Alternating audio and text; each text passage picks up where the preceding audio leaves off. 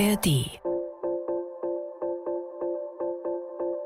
Vertraut ihr darauf, dass ihr für eure Arbeit später mal eine ordentliche Rente kriegt? Also in meinem Umfeld baut darauf ehrlich gesagt kaum jemand. Der NDR hat dazu mal seine Community befragt. Mehr als 20.000 Leute haben geantwortet und zwei Drittel davon fürchten, dass aus der gesetzlichen Kasse nicht mehr viel zu holen sein wird, wenn sie mal in Rente gehen. Einige Community-Mitglieder erleben das auch heute schon. Zwar will sich nur ein Fünftel der befragten Rentner als arm bezeichnen, aber fast die Hälfte sagt, dass sie ihren gewohnten Lebensstandard nicht halten kann. So wie Wolfgang Kahler, 67 aus Hamburg. Er hat 46 Jahre lang als Mechatroniker gearbeitet und natürlich in die gesetzliche Rentenversicherung eingezahlt. Aber große Sprünge sind jetzt im Alter trotzdem nicht drin. Urlaub fällt weg, können wir uns nicht erlauben. Äh, mal essen gehen, ja, das haben wir da zu dem Zeitpunkt, wo ich noch gearbeitet habe, machen können. Aber jetzt fällt das im Grunde genommen weg. Hm, so stelle ich mir meine Rente ja nicht vor. Dabei werden die Zeiten auch nicht besser, eher schlechter, denn immer mehr Rentner, immer weniger Beitragszahler, das ist die Tendenz. Aber ist die Lage wirklich so düster? Beziehungsweise welche Lösungsansätze gibt es denn? Das will ich heute klären, wie immer sportlich in nur gut 10 Minuten. Damit herzlich willkommen zu 10 Minuten Wirtschaft, jeden Montag bis Freitag neu. Ich bin Susanne Tappe und bei mir ist mein Kollege Markus Plettendorf, Experte für Arbeitsmarktthemen und damit auch für die Rente. Hallo Markus. Hallo Susanne. Viele Menschen fürchten im Alter ja ihren Lebensstandard nicht halten zu können, einfach weil die Rente nicht reicht. Ist diese Angst begründet? Na, ich sag's mal so, ob, ob du jetzt deinen Lebensstandard äh, halten kannst, sobald du in Rente bist oder nicht, das ist ja nicht nur von der Rentenhöhe abhängig. Äh, da gibt ja eine Menge Faktoren mehr. Nämlich die Frage, wie hoch ist deine Miete? Äh, wohnst du vielleicht mhm. sogar in der eigenen Bude und die ist abbezahlt? Ist es nur die gesetzliche Rente, die ich kriege oder habe ich vielleicht auch noch privat vorgesorgt? Fest steht, äh, wer ausschließlich auf die gesetzliche Rente setzt oder auch gesetzt hat, der hat im Alter weniger Geld zur Verfügung als zu Arbeitszeiten. Das ist aber im Grunde genommen eine Binsenweisheit und seit mhm. mehr als 20 Jahren bekannt, weshalb man ja seinerzeit auch begonnen hat, diese zusätzliche private Vorsorge staatlich zu fördern, zu unterstützen. Ich sage als Stichwort nur mal Riester-Rente an der Stelle. Ja, aber so eine Riester-Rente hat natürlich auch längst nicht jeder abgeschlossen und einige sind doch da jetzt auch ganz froh, weil so top waren ja einige Produkte da auch nicht, ne? Ja, das stimmt. Unumstritten waren die Produkte, die dann äh, von Banken und von Versicherungen auf den Markt gebracht wurden, äh, waren die nicht. Aber äh, gibt ja auch noch ein paar Sachen mehr als Riester-Renten. Äh, einige haben Lebensversicherungen. Auch da könnte man jetzt äh, stundenlang drüber sprechen, wie sinnvoll die sind und was dabei rauskommt. Mhm. Ähm, es gibt betriebliche Altersvorsorgemodelle, wo Menschen Betriebsrenten kriegen. Aber stimmt, die gesetzliche Rente, die ist für den überwiegenden Teil der Bevölkerung die wichtigste, für viele sogar die einzige Einkommensquelle im Alter. Ja, die Bundesregierung versucht ja jetzt das Rentenniveau bei 48 Prozent zu halten. 48 Prozent, ehrlich gesagt, ich zuck da jedes Mal zusammen, weil ich mir denke, ja, das ist nicht mal die Hälfte. Das klingt jetzt nicht gerade üppig, oder? Nee, das stimmt. 48 Prozent klingt nicht üppig, ist es auch nicht. Aber Vorsicht, Rentenniveau ist nicht gleich Rentenhöhe. Da muss man ein bisschen aufpassen, auch wenn es natürlich eng zusammenhängt. Das Rentenniveau, das ist nämlich das Verhältnis zwischen der Höhe einer Rente nach 45 Beitragsjahren und einem durchschnittlichen Einkommen und einem aktuellen durchschnittlichen Einkommen. Das heißt, wenn dieses Rentenniveau sinkt, heißt das nicht zwangsläufig, dass man auch weniger Rente bekommt. Das heißt erstmal nur, dass die Renten langsamer steigen als die Löhne. Wir können mal auf die nackten Zahlen gucken. Wo stehen wir denn im Moment? Wie viel Geld kriegen die Menschen?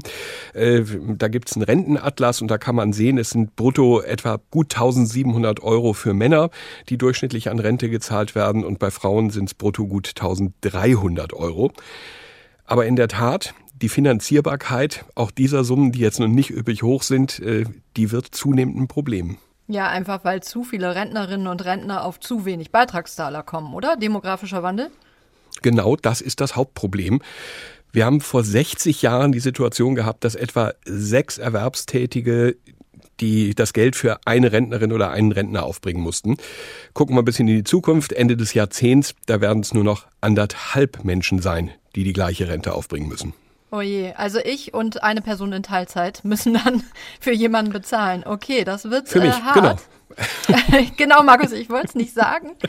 Aber sag mal, jetzt haben doch die Babyboomer jahrzehntelang eingezahlt und somit auch einen Anspruch erworben, oder? Auf eine Rente, von der sie möglichst dann auch leben können müssen. Oder ist das nicht so? Ja, grundsätzlich, klar hast du einen Anspruch erworben, aber es ist ein weit verbreiteter Irrglaube, dass ich mit den Beitragszahlungen, die ich geleistet habe, meine eigene Rente angespart habe. Vielmehr habe ich damit die aktuellen Renten finanziert. Meine Ruhestandsbezüge, die müssen von den dann Erwerbstätigen aufgebracht werden. Und von denen haben wir, zumindest jetzt mal für die nächsten Jahre und Jahrzehnte, einfach zu wenige. Die Politik, äh, man kann fast drüber lachen, hat es dann irgendwann endlich auch mal erkannt und versucht jetzt zumindest mit Anlagen am Kapitalmarkt äh, an Geld für künftige Rentenzahlungen zu kommen, weil klar ist, dass das Rentensystem das so nicht schaffen wird. Ja, okay, ist ein Ansatz, aber heißt es nicht trotzdem, wir müssen die Lücke dann mit Steuermitteln schließen? Das ist der Teil, der leider nicht funktionieren wird. Wir äh, schubsen jetzt schon etwa 100 Milliarden Euro aus dem Haushalt ins Rentensystem, um das zu stützen. Und Experten schätzen, wenn wir nichts tun, dann brauchen wir langfristig mehr als die Hälfte des Bundeshaushalts nur für die Rentenzahlung. Und äh, selbst wenn man jetzt über Steuergeld nachdenkt, auch das muss ja irgendjemand einzahlen. Hm, ja, ja, auch wieder der arbeitende Teil der Bevölkerung vor allem. Ne? Aber gut, also ganz ehrlich, wir brauchen jetzt mal ein paar Lösungen. Ähm, was tun, Markus? Es gibt eine ganze Menge Stellschrauben, an denen man kurbeln kann. Also äh, wir können mal einfach ein paar durchgehen. Ähm, eine Idee, die immer da ist, das Rentenniveau sinkt einfach noch weiter. Nicht 48 Prozent, sondern 45 oder 40 oder wie auch immer. Das ist natürlich für all diejenigen sehr problematisch, die nicht privat vorgesorgt haben, die kein Eigentum haben und vielleicht ohnehin auch nur eine kleine Rente bekommen. Ja, nicht gut. Weiter. Also allein die Schraube zu drehen, nicht die beste Idee. Man könnte die Beiträge anheben. Die würden dann vielleicht irgendwann mal auf deutlich über 20 Prozent steigen. Das ist aber ja natürlich auch ungerecht für diejenigen, die einzahlen müssen. Warum sollen sie höhere Beiträge einzahlen, von denen sie selbst nichts haben? Und die können ja nun auch gar nichts dafür, dass sie so wenige sind. Mehr Geld mhm. in Aktienrenten ist eine Option, wird auch diskutiert. Ähm, mehr Leute in Arbeit kriegen. Also äh, Teilerwerbslücken schließen, mehr Zuwanderung, einfach mehr Menschen, die auch einzahlen, ist ein Thema. Zuverdienstmöglichkeiten verbessern, Rahmenbedingungen für die private Vorsorge verbessern. Das sind Ideen, die genauso diskutiert werden wie die Rente verpflichtend zu machen, auch für Selbstständige und Beamte, die in das System ja im Moment nicht einzahlen. Und was mit Sicherheit eine Stellschraube sein wird, da gehe ich fest von aus, dass an der noch gedreht werden wird, ist eine weitere Erhöhung des Renteneintrittsalters, also länger arbeiten und damit auch kürzer rauskriegen. Ich tippe mhm. mal, man wird an allen Schrauben ein kleines bisschen drehen müssen. Nicht nur an einer, das wird nicht funktionieren. Und das Problem ist auch, man, man kann nichts davon über Nacht mit der Brechstange machen. Das äh, gäbe ein heilloses Chaos und würde viele überfordern. Sondern man mhm, muss und das. jede Menge Proteste halt auch wieder, ne? Äh, genau. Sondern man muss das sukzessive machen, an vielen Schrauben ein bisschen drehen, über Jahrzehnte lang. Aber ganz klar ist, passieren muss was. Ja, so viel können wir auf jeden Fall festhalten. Vielen Dank, Markus, für die ganzen Infos. Sehr gerne. Hm.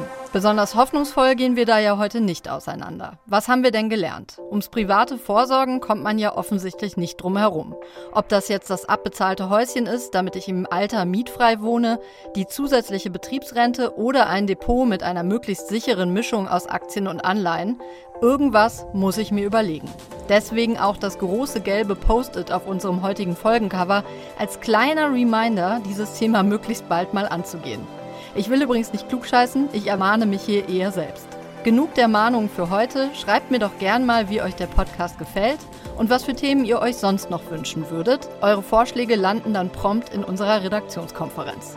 Also her mit euren Mails an wirtschaft.ndr.de. Und abonniert uns doch gern, damit ihr keine Folge mehr verpasst. Ich sage jetzt Tschüss, macht es gut.